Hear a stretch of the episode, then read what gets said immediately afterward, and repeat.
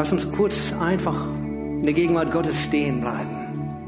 Wir haben ihn vor Augen, Jesus, unseren Erlöser, unseren Befreier. Ja, er tut große Wunder. Wir beten seinen wunderbaren Namen an. Er ist heilig, unbegreiflich. Er ist unbegrenzlich. Und doch stehen wir hier mit unserer Begrenztheit, mit unserer Schwachheit, mit Zerbrochenheit, vielleicht mit Zweifeln und Angst. Ja, vielleicht bist du das selbst hier, obwohl wir in so einem schönen, warmen Raum stehen und trotzdem hast du diese Gefühle. Aber vielleicht sind es auch die Christen, wie wir gerade gesehen, gehört haben, in Afrika, in arabischen Ländern, in China. Wir schauen einen wunderbaren Herrn an und stehen doch so zerbrechlich vor dir. Aber der Herr ist da, du bist da. Und er ist da mit einer Kraft. Er ist da mit einer Kraft, auch wenn wir sie nicht so erleben, wie wir das erwarten. Und dennoch ist eine Kraft da, die viel größer ist, als wir es irgendwie nur erwarten könnten. Wir danken dir, Jesus. Amen. Lass uns kurz setzen. Ja, ich bin dran zu predigen und ich freue mich, das Wort Gottes mit euch zu teilen. Und dennoch, bevor ich wirklich einsteige zu predigen, habe ich gedacht, wollen wir nochmal die Botschaft Gottes wirklich an uns richten lassen von Menschen und aus gewissen Geschichten von Menschen, die wirklich im Leid stehen. Und denen ihr Leid ist uns vielleicht absolut un unbekannt, unvertraut. Aber vielleicht können wir trotzdem heute eins lernen und Gott kennenlernen, auch in einer Weise, wie wir ihn bisher nicht gekannt haben. So, ich lade euch ein, kurz in das nächste Video mit reinzuschauen.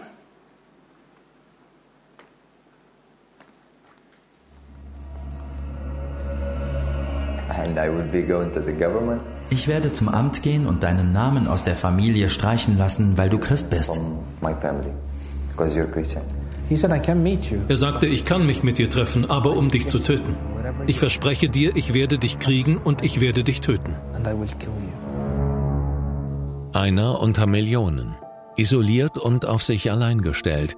So fühlen sich weltweit viele Christen, die einmal Muslime waren und in einer mehrheitlich muslimischen Umgebung aufgewachsen sind zum Beispiel aus dem Nahen Osten stammen, aus Subsahara-Afrika oder Zentralasien. Überall in der islamischen Welt kehren tausende Menschen dem Islam den Rücken zu und werden Christen. Eine unvergleichliche Erweckung in einer Welt, in der die Abkehr vom Islam sogar ein todeswürdiges Verbrechen ist. Das Risiko ist es ihnen wert. Viele Muslime sind mit ihrer Religion nicht mehr zufrieden. Sie beginnen nach Antworten zu suchen ganz besonders im christlichen Glauben. Sie suchen online, bei christlichen Freunden oder in der Bibel. Anderen begegnet Jesus direkt, in Träumen oder Visionen. Ich träumte vom Herrn Jesus Christus. Ich sah ein Licht und hörte eine Stimme zu mir sagen, du bist auf dem richtigen Weg. Der Weg, den du bisher gelaufen bist, war nicht der richtige Weg. Aber jetzt bist du auf dem guten Weg. Diese Begegnung mit Jesus änderte alles, meine ganzen Überlegungen. Den Impuls, der Familie von ihrem neuen Glauben an Jesus zu erzählen, müssen die meisten von ihnen unterdrücken. Sicherheit, Rückhalt und Identität. Das alles verliert ein Muslim, der sich entscheidet, Christ zu werden. Denn diese Entscheidung bringt Schande über die Großfamilie und ist unverzeihlich. So werden enge Familienmitglieder zu Verfolgern.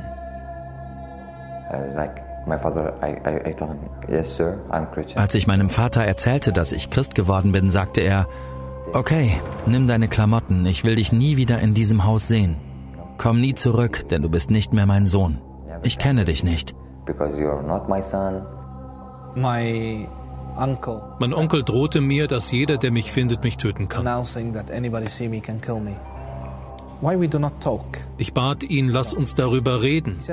Er sagte, ich kann mich mit dir treffen, aber um dich zu töten. Ich verspreche dir, ich werde dich kriegen und ich werde dich töten. Mein Bruder hat mich sehr verletzt. Er sagte zu mir, wenn eine Prostituierte an Mohammed glaubt, ehre ich sie und nenne sie Schwester. Aber dass du ein gutes Mädchen, Jungfrau und eine feine Persönlichkeit bist, das zählt nicht für mich, weil du Christin bist. Die Prostituierte kann ich Schwester nennen, aber dich nicht. Viele Christen mit muslimischem Hintergrund leben in Angst vor der Entdeckung. Offiziell anerkannte Kirchen können sie meist nicht besuchen, da diese Christen muslimischen Hintergrunds nicht aufnehmen dürfen. Wenn überhaupt sind Treffen mit anderen Christen nur im Geheimen möglich, zum Beispiel in Untergrundgemeinden. Ich bin mir sicher, selbst wenn ich alleine wäre, würde Gott mich nie verlassen. Aber in der Bibel steht, dass wir Gemeinschaft brauchen. Alle Christen brauchen einander. Wenn es hier keine Christen gäbe, würde ich woanders hingehen, um welche zu finden.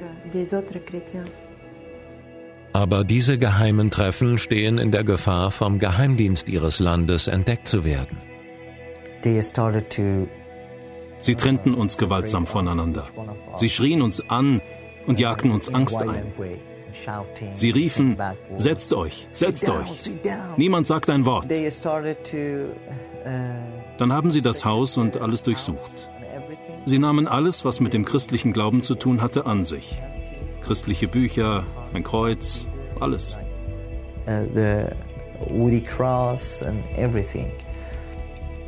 Doch trotz all dieser Gefahr verbreitet sich der christliche Glaube in der islamischen Welt rasend schnell. Und das nur, weil die Christen Mut finden, allen Risiken zum Trotz Jesu Botschaft zu bekennen. Bitte beten Sie für die Christen mit muslimischem Hintergrund. Beten Sie, dass Jesus vielen weiteren Muslimen begegnet, aber auch dafür, dass die Christen andere Christen finden, mit denen sie Gemeinschaft haben können und dass diejenigen, die isoliert leben, an ihrem Glauben festhalten und nicht aus Angst zum Islam zurückkehren.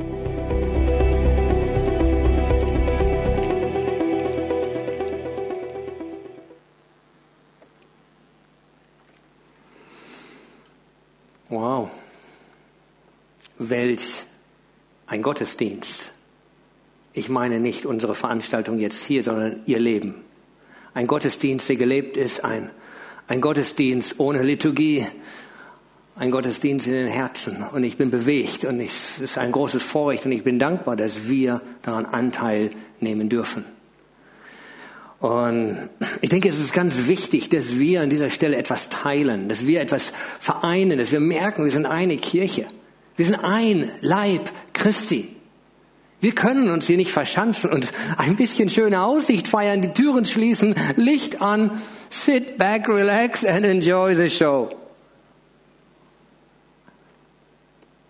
Wir sind ein Leib. Und es ist wichtig, dass wir als ein Leib leben.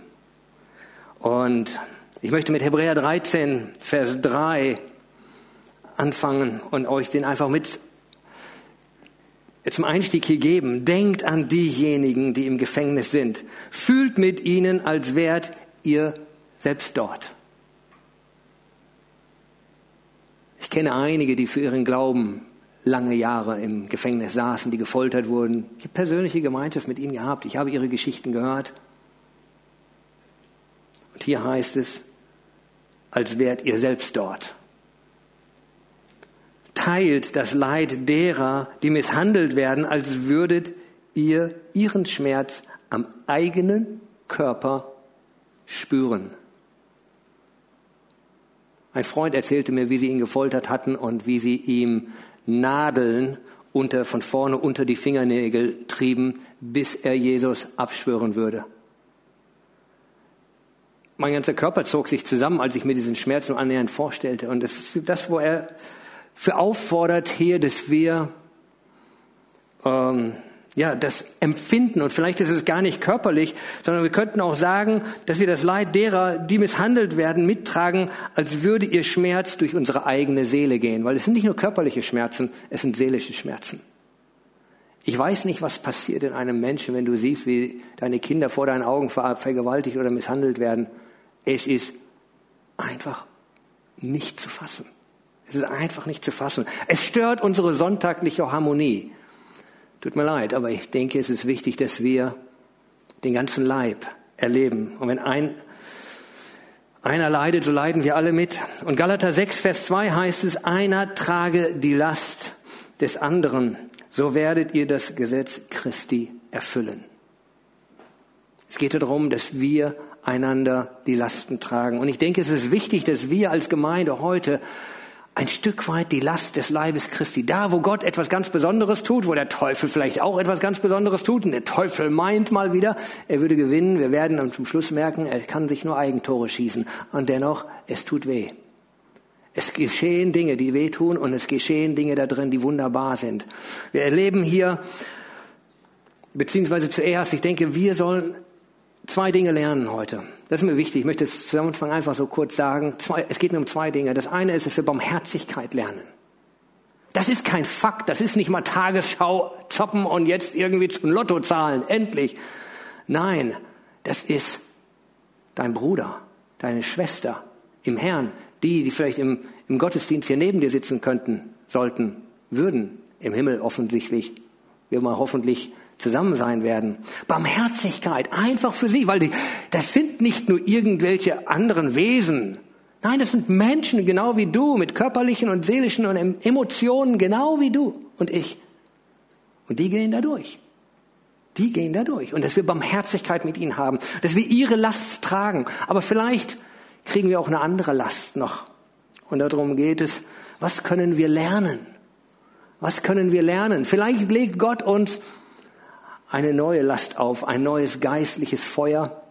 Vielleicht lernen wir hier einiges heute auch von Ihnen. Ich möchte dazu noch einige Fakten und Entwicklungen, wir haben schon einiges gehört und dennoch mal, das hat mich sehr, sehr berührt in der Vorbereitung, äh, aus einem Heft der Evangelischen Allianz vorlesen. Das ist dieser Gebetstag heute geschieht in Zusammenarbeit zwischen Open Doors und der Evangelischen Allianz. Und sie haben ein Heft rausgebracht und ich war zutiefst bewegt. Und ich möchte einige Abschnitte lesen bin sonst nicht so der Vorleser, ich rede gerne frei, aber diese Zeit will ich mir einfach nehmen, um euch das vorzulesen. Und ich möchte, dass ihr nicht nur faktisch mit einsteigt, sondern auch gleich versteht, was heißt das. Da heißt es, nie zuvor wurden einheimische Christen in der Wiege des Christentums, da spricht er in der Wiege des Christentums von der Region, wo letzten Endes Paulus unterwegs war, die Gemeinden gründete, das war da, wo alles anfing. Und wir sprechen über eine großräumige Region dort. Äh, also nie zuvor wurden einheimische Christen in der Wiege des Christentums so sehr dezimiert wie in den letzten 20 Jahren. Viele sprechen sogar von Ausrottung der Christen dort. Allein in Syrien wurden Christen um 84 Prozent dezimiert im Irak sogar um 87 Prozent, in den meisten anderen Staaten des Nahen Ostens zumindest halbiert. Seitdem findet noch ein nie dagewesener Massenexodus von ethnischen Christen statt. Ethnische Christen sind die zu verstehen, die ja eben schon seit Jahrhunderten dort auch Kirchen hatten, Christen hatten. Das sind teils äh, orthodoxe, koptische oder äh, katholische Christen oder auch andere Denominationen, die schon dort ihre Kirchen hatten. Hallo, das war die Geburtsstätte des Christentums, es war die, die, die, die Wiege des Christentums. Und die waren über, da und die werden eliminiert.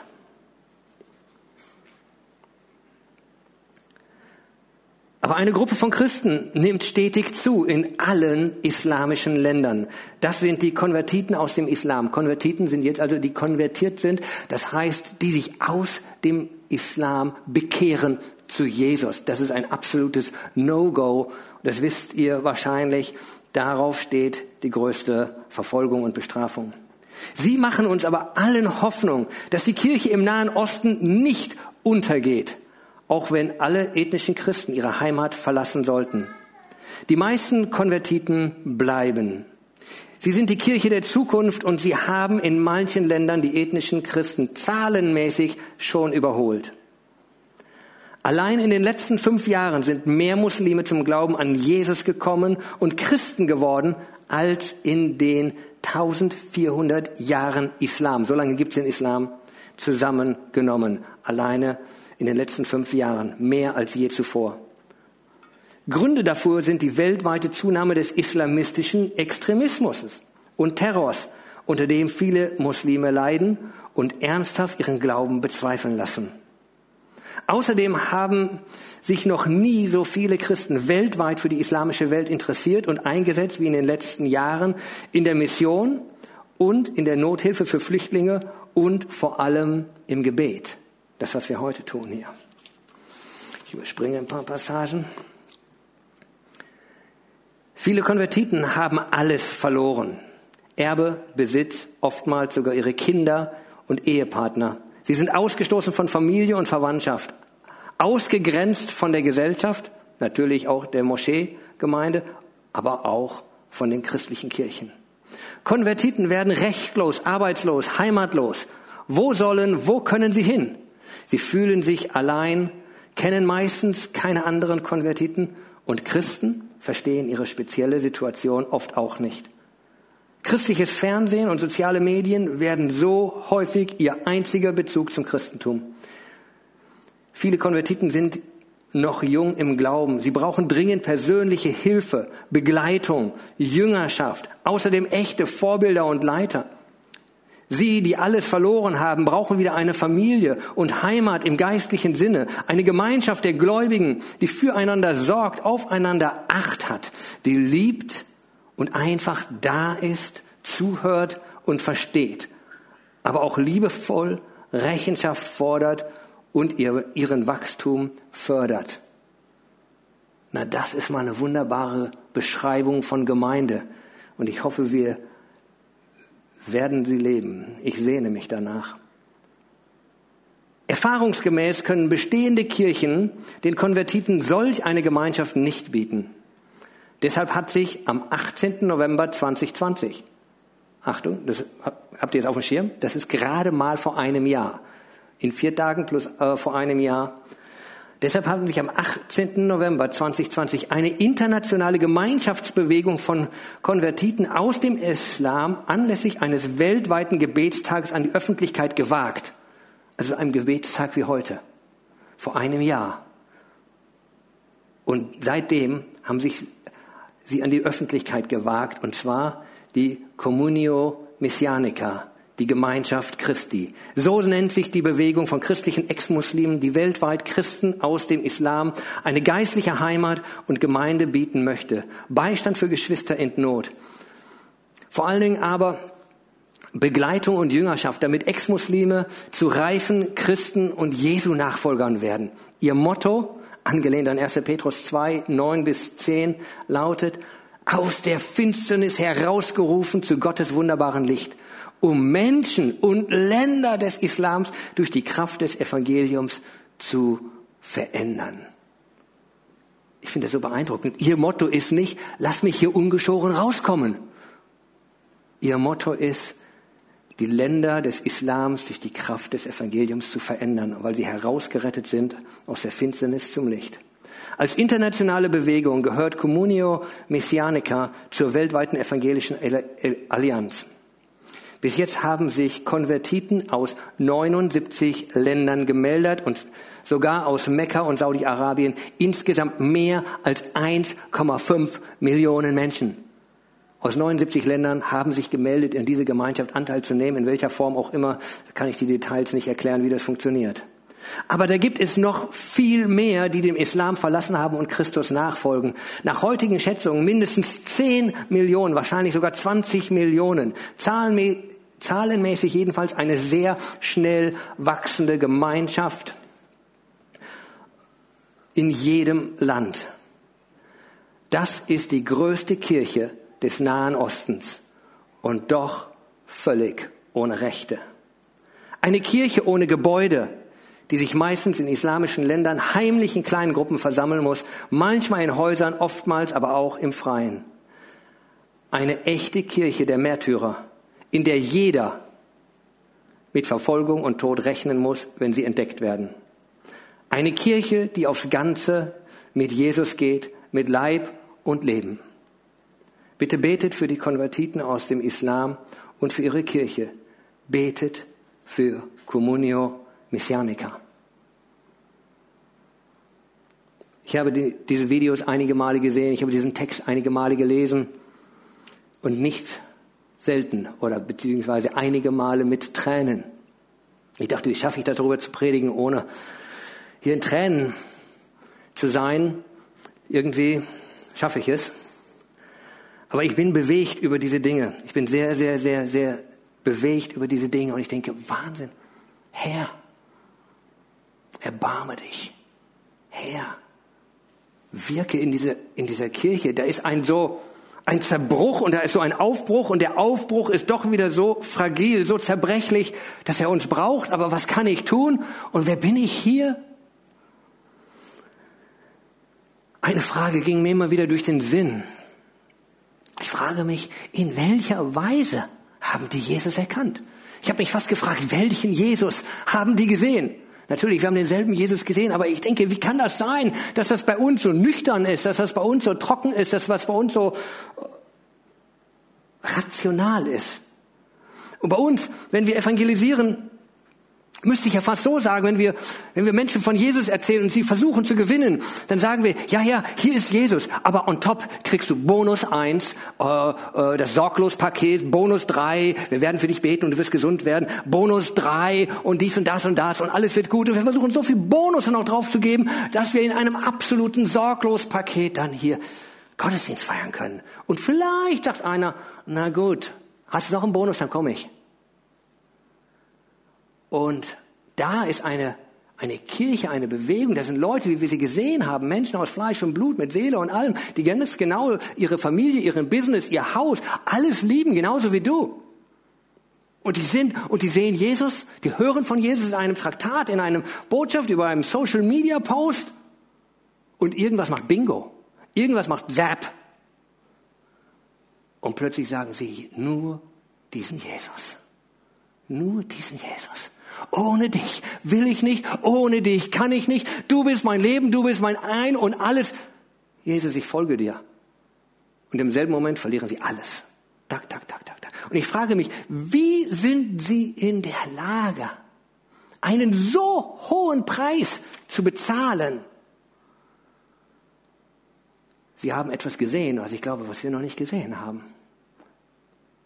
Und da verlangt, entsteht eine Sehnsucht bei mir. Und es ist nicht so, als wenn ich das überhaupt nicht einordnen könnte. Ich bin Missionar. Ich war 20 Jahre, über 20 Jahre in der Mongolei. Wir, wir haben Tochtergemeinden in der Mongolei, aber auch nach China rein, unter den Innermongolen. Ich bin über zehn Mal in China gewesen, nicht zum Tourismus, sondern zum Evangelisieren, zum Gemeindeschulen. Wir haben heimlich äh, äh, getauft. Mal haben wir so einen Mini-Swimmingpool gekauft und dann die halbe Wohnung geflutet. Das andere Mal haben wir in der Badewanne getauft. Und einmal auf so einem Dorf kam die Polizei, weil aus unserem Untergrundmeeting ein halbes Dorfmeeting wurde. Sie kam, sie setzten mich zum Glück nicht in ein Gefängnis, weil es da kein Gefängnis gab. So haben sie mich nur im Hotel in Gewahrsam gesetzt. Und am nächsten Tag musste ich die Stadt verlassen. Wir gingen in die nächste Stadt, kam, wurden von irgendeiner Familie aufgenommen, die ich überhaupt nicht kannte. Wir erzählten das Evangelium bis in die Nacht und tauften sie in der Badewanne. Ich weiß schon ein bisschen von der Materie. Und dennoch ist es für mich immer noch wieder dieses Geheimnis. dass ich denke, oh Wahnsinn, dieser Jesus, dieser Jesus bewegt die Welt. Warum ist er uns so langweilig geworden und warum zahlen wir keinen Preis? Oder einen so geringen oder wollen noch einen Bonus vielleicht? Es kam mir diese Geschichte von dem Kaufmann in den Sinn, der die Perle sieht und alles verkauft. Ich bin tief bewegt. Ich blätterte durch die Bibel und ich denke, Gott, welchen Text kannst du nehmen, irgendwo an diesem Tag zu predigen? So nach dem, nein, ich bin nicht. Aber wenn du lang genug blätterst, kommst du am Ende an. Ne? So kam ich in Offenbarung an und kam auf Offenbarung 2, Vers 8 bis 11. Ihr wisst das, zumindest die Bibelfesten, da sind die Sendschreiben. Und ich hatte den Eindruck, da ist eine, ein Brief an die Gemeinde Communio äh, Messianica. Hier heißt sie Smyrna. Da heißt es in Offenbarung 2, Vers 8 folgend, schreibe an den Engel der Gemeinde in Smyrna, der erste und der letzte, der tot war und wieder lebendig wurde, lässt der Gemeinde Folgendes sagen. Ich weiß deine Bedrängnis und Armut, obwohl du eigentlich reich bist. Sagt der Motto, ja, ich sehe deine Bedrängnis, ich sehe deine Verfolgung, ich sehe deine Armut, ich sehe deine Schmerzen, aber in Wirklichkeit sehe ich, wie reich du bist. Ich weiß auch, wie bösartig du von Leuten, Leuten verleumdet wirst, die behaupten, Juden zu sein, aber in Wirklichkeit eine Synagoge des Satans sind. Hab keine Angst vor den Leiden, das dir bevorsteht. Er sagt nicht, habe keine Angst, da kommt kein Leid. Er hat gesagt, habe keine Angst vor dem Leid, das kommt. Der Teufel wird einige von euch ins Gefängnis bringen, um euch zu versuchen. Zehn Tage lang, was auch immer das heißt, offensichtlich länger als unsere Zeitrechnung, wird, wird er einige von euch ins Gefängnis bringen, um euch zu versuchen. Ups, jetzt habe ich die Zeile verstanden. Zehn Tage lang werdet ihr bedrängt sein. Bleibt mir treu bis zum Tod. Dann gebe ich dir den Siegeskranz des Lebens. Wer hören will, achte auf das, was der Geist den Gemeinden sagt. Wer den Kampf besteht, dem wird der zweite Tod nichts anhaben können. Wow, eine Gemeinde, die keine Angst hat vom ersten Tod und sie auch keine Sorge macht vom zweiten Tod, weil sie lebt. So las ich weiter und wenn du in Kapitel 2 bist am Lesen, kommst du irgendwann in Kapitel 3 an. Und da hatte ich eher den Eindruck, dass er nicht über Communio äh, Messianica schrieb, sondern mehr vielleicht über unsere westliche Kirche. In diesem Fall erstmal Sardes. Da heißt es, ich sage der Gemeinde Folgendes. Ich kenne dein Tun und weiß, dass du im Ruf stehst, eine lebendige Gemeinde zu sein. Aber in Wirklichkeit bist du tot. Werde wach und stärke den Rest, der noch Leben hat, damit er nicht vollends stirbt. Das war der Vers, den Bruder Andrew vor vielen, vielen Jahren bekommen hat, als er der Schmuck, Bibelschmuggler hinter den eisernen Vorhang war. Der alles auf sich nahm, um autoweise irgendwie die Bibel dahin zu kriegen, um die Christen, die wirklich in Bedrängnis standen im Kommunismus, um ihnen das Wort Gottes zu bringen. Es ist bis heute, er ist der Gründer von Open Doors und bis heute steht dieser Vers über ihrem Werk.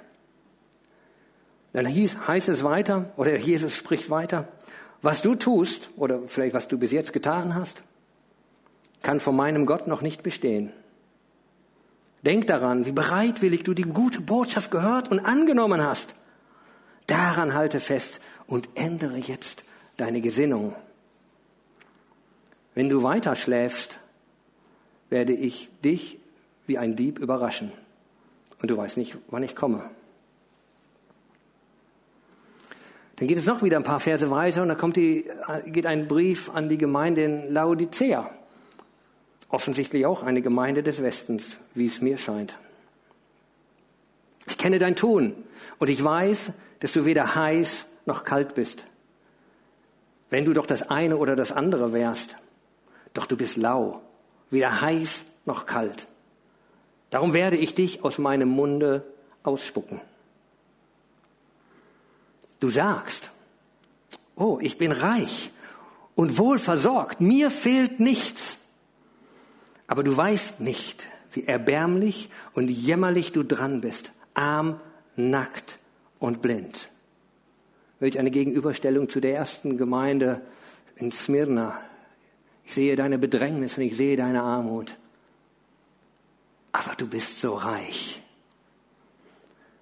Und hier das Gegenteil. Ich rate dir, Gold von mir zu kaufen. Gold, das im Feuer geläutert ist, damit du reich wirst und weiße Kleider, damit du etwas anzuziehen hast und man die Schande deiner Nacktheit nicht sieht. Und Salbe für deine Augen, damit du sie einsalben und dann wieder sehen kannst. wow, ich wähle diese Salbe. Und ich habe, damit meine Augen sehen, was die Christen, von denen wir gehört haben, offensichtlich gesehen haben. Die gesagt haben, selbst wenn ich alles verliere, der Preis lohnt sich. Ich habe etwas gesehen, was viel begehrlicher ist als alles andere. Herr, gib uns diese Augensalbe. Es sind harte Verse. Und dennoch, ich finde Vers 19 schön, da heißt es, alle, die ich lieb habe, er liebt uns, weise ich zurecht und erziehe sie, mach endlich ernst und ändere deine Einstellung oder deine Gesinnung, deine Haltung. Und wenn ich das so lese, dann stehe ich hier nicht mit dem Zeigefinger, ich schlage an meine Brust und ich sage, Herr, erbarme dich. Herr, erbarme dich über mich. Erbarme dich über uns. Gib uns diese Augensalbe. Gib uns dieses Gold. Wo kann ich dieses Gold kaufen, von dem er spricht? Ein Gold aus Gottes Reich. Ein Gold, was nicht zerschmilzt, nicht von dieser Welt ist. Ich möchte dieses Gold, was bis in den Himmel zählt. Und als ich so in der Vorbereitung war, bevor ich sogar noch diese Texte hatte und ich betete für diesen Sonntag, ich wusste, ich werde eines Tages dann hier oben stehen und ich kriegte so ein Bild wie, wie so einer Waagschale und auf jeder Seite war ein Wort. Ich habe diese Worte in Englisch empfangen. Denke, ich rede viel auch in Englisch durch den internationalen Kontext. Und da stand Pleasure. Wohlbefinden auf der einen Seite und auf der anderen Seite stand Purpose, Sinnhaftigkeit, Ziel. Und ich merkte, der Herr fragt, was suchst du? Pleasure oder Purpose? Wohlbehagen oder Sinnhaftigkeit? Ich merkte, Wohlbehagen ist ein Nimmersatt. Einmal Wohlbehagen, mehr Wohlbehagen. Noch mehr Wohlfühl, noch mehr, gib mir noch mehr dies, noch mehr das, noch ein besserer Urlaub, noch dies und das. Und es ist kein Verdammnis gegen eins dieser Dinge, aber suche ich sie als erstes? Oder suche ich die Sinnerfüllung? Vielleicht sogar so stark, dass mir sämtliche Pleasure egal ist. Hauptsache, ich habe diese Sinnerfüllung. Und die größte Sinnerfüllung ist, kann ich für mich als nichts anderes beschreiben, als Jesus zu folgen und ihn zu kennen und sein Kind zu sein und ihm nachzufolgen. Und dann merke ich, wenn ich auf die Pleasure gucke, das wird eine Abhängigkeit. Wenn ich in die Sinnerfüllung gucke, in die Purpose, in die Berufung in Christus, dann merke ich, da fängt eine Quelle in mir an zu sprudeln. Oder fängt eine Kraft in mir an zu sprudeln. Ich sage, diesem Ziel gehe ich hinterher, egal was es kostet. Koste es mich mein Leben. Das ist meine Sinnerfüllung. Egal welchen Preis ich bezahle, diese Sinnerfüllung, dieser gehe ich nach. Und dann entsteht ein Wunder. Je mehr Sinnerfüllung, je mehr Purpose du haben willst, kommt eine Pleasure, ein Wohlbefinden im Herzen, in der du dem sagst, wie wohl ist mir im Herrn, obwohl du mitten vielleicht im Gefängnis sitzt, mitten in Krankheit oder Tod bist, aber du sagst, wie wohl ist mir im Herrn. Oder eine Fülle der Kraft Gottes dich durchströmt und du weißt, das ist meine Berufung. Wir haben über zwei Punkte gesprochen. Barmherzigkeit für diese Christen, die unsere Geschwister sind. Das ist nicht irgendwie nur eine Nummer aus Tagesschau und dann irgendwo eben geht's weiter. Das ist nicht eine Statistik nur. Das sind Geschwister. Und diese Geschwister, die sollen wir spüren, wie wir am Anfang auch, wie ich am Anfang gesagt habe. Eben, das sind Geschwister rein menschlich, leiblich mit genauso Gefühlen. Die wünschten sich auch eine Weihnachtshüte für die Kinder zu kaufen und zusammenzusitzen. Aber da ist vor allen Dingen eine, sind da Geschwister, die im Glauben alleine sind. Ganz offensichtlich offenbart sich Jesus ihnen in einer Weise, wo wir nur neidisch werden. Und trotzdem sind es Menschen, die in dem ganzen Prozess unsere Unterstützung brauchen. Aber bei diesem ganzen Punkt der Unterstützung merke ich, ich möchte eins noch dazu sagen, weil ich habe das auch in der Mission ab und zu erlebt und so, so, so ein bisschen so subtil so durchempfunden, da ist immer noch so dieser unterschwellige Rassismus in uns allen. Wir, die weiße Rasse, der westliche materialistische Wohlstand. Oh, wir unterstützen die armen Kleinen da mal, ne? Wir machen das mal. Wir kommen euch und zeigen mal, wie es richtig geht. Und wir äh, und ihr könnt auch ein bisschen Geld haben. Ja, auch, und eine Minute beten tun wir auch. Und, äh, und ich merke das selbst, wenn ich in diesen Nationen gelebt, gearbeitet und unterwegs bin, besucht habe, selbst dort von ihrer Seite so eine Unterwürfigkeit. Oh, könntet ihr uns machen? Könntet ihr das? Und, und heute habe ich gemerkt, nicht nur heute, aber ich habe es heute hier ausgedrückt, aus diesen Texten aus Offenbarungen, wie Gott sagt, hm, ich sehe das anders. Ich sehe das anders. Ich sehe ein Reichtum und ich wünschte, wir würden diesen Reichtum ergreifen. Ergreife diesen Reichtum in Christus. Er ist alles. Und wir möchten zum Abschluss beten nochmal. Ja, vielleicht wollen wir auch weiterhin für Sie beten. Aber ich möchte, dass wir an einem Teil in diesem Gebet an einen Punkt kommen, wo wir sagen, betet ihr für uns. Ich möchte mir dass wir das gleich so machen und dass ihr euch das vorstellt. Wir werden gleich aufstehen und wenn du dann aufstehst, dann stellen wir uns das so vor. Wir vergessen mal hier Zeit und Raum und alles. Und du stellst dir einfach vor, mal egal in welchem Raum, ob im Himmel oder auf dieser Erde, wir stehen in einem Kreis. Nicht nur wir als Gemeinde, sondern es ist einer von uns. Und dann ist dort vielleicht einer aus Nordkorea und hier vielleicht einer aus Afrika oder aus arabischen Ländern. Und dann ist wieder einer von uns. Und so sind wir so eins, eins, immer so abwechselnd aufgeteilt. Und du fasst seine Hand an. Vielleicht spürst du noch die Narben, den Schmerz, aber vielleicht spürst du auch ein Brennen im Geist. Und ich möchte, dass wir das uns nachempfinden, dass du im Geist diese Hand anfasst und für die, deinen Bruder, deine Schwester dort betest. Wir haben gesehen und gehört, die sind durch Traumatisierungen durch die sind verwundet und bangen um Leib und Seele, haben nicht genug zu essen und wissen nicht, wo sie ihre Kinder durchbringen. Meinst du, sie brauchen dein Gebet und deine Liebe? Gib sie ihnen. Lass uns so für sie beten. Und im selben Moment, wenn du dann gebetet hast für sie, sind sie dran. Was würdest du dir wünschen, dass sie für dich beten? Bestimmt würdest du ihnen nicht sagen, äh, kannst du beten, dass ich statt dorthin vielleicht nach Hawaii in Urlaub kann? Ist nichts falsch mit Hawaii. Kann. Aber lass uns, lass uns überlegen, was würdest du sie bitten, dass sie für dich beten? Ich wünschte mir, wir kämen an den Punkt, dass wir beten, gib mir deine Augensalbe, gib mir deine Leidenschaft, gib mir dein Feuer, gib mir deinen Glauben. Bete dafür, dass mein Glaube gestärkt wird. Bete für mich. Bete für mich, dass mein Glaube hier nicht verflacht, sondern dass ich brenne. Und dass wir gemeinsam vorm Thron Christi stehen. Seid ihr mit mir? Wollt ihr aufstehen?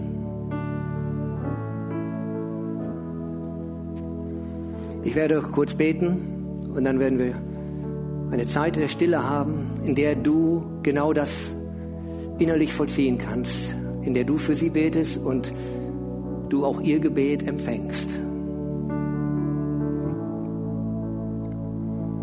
Vater im Himmel, wir stehen vor dir als eine Familie, als eine weltweite Familie der Kinder Gottes. Und wir sind sehr unterschiedlich. Und du hast uns unterschiedliche Briefe geschrieben.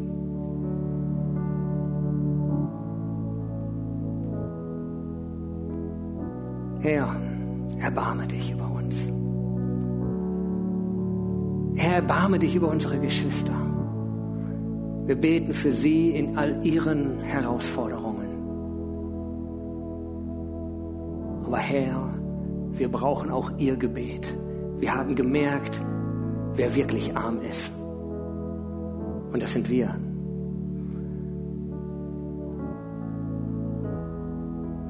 Wir beten jeder für sich in der Stille weiter. Bete du für sie und empfange ihr Gebet. Vielleicht drückst du es so aus oder du sagst selbst, Herr, ich will Buße tun, gib mir dies, dies, dies. Von diesen Geschwistern, das, was sie haben, ich erwähle das bessere Teil.